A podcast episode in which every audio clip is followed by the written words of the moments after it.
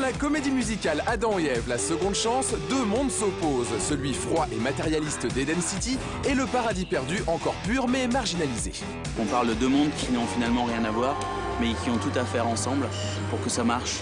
Et pour matérialiser cette allégorie de notre monde, Pascal Obispo s'est entouré d'une équipe d'experts. Les décors monumentaux sont signés Mark Fisher, scénographe des cérémonies des Jeux Olympiques, des Rolling Stones et du Cirque du Soleil. La ville d'où vient Adam, enfin, ça m'a fait penser à Matrix, le, le- le- le monde d'où vient Eve, à Avatar, et j'ai- trouvé ça mais d'enfer euh, d'un point de vue euh, stylistique, design, euh, graphique. Avec les 260 costumes, l'opposition entre le bien et le mal ressort de manière spectaculaire. Du côté de la triste ville, Tous sont argent, rouge, métallique, noir.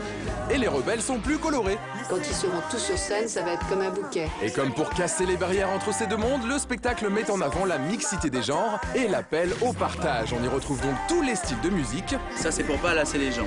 ainsi que des chorégraphies aussi bien douces que guerrières, imaginées par Tokyo Inoue, la star des chorégraphes outre-Atlantique. J'essaye de mélanger mouvement naturel et danse avec une forte influence des arts martiaux. Je pense qu'on avait besoin de, de voir des choses nouvelles en France. Et, voilà, et grâce à lui, euh, bah, on a réussi. Je pense vraiment que les gens vont en prendre plein les yeux. Paraîtrait même que certains en seraient tombés dans les pommes d'Adam.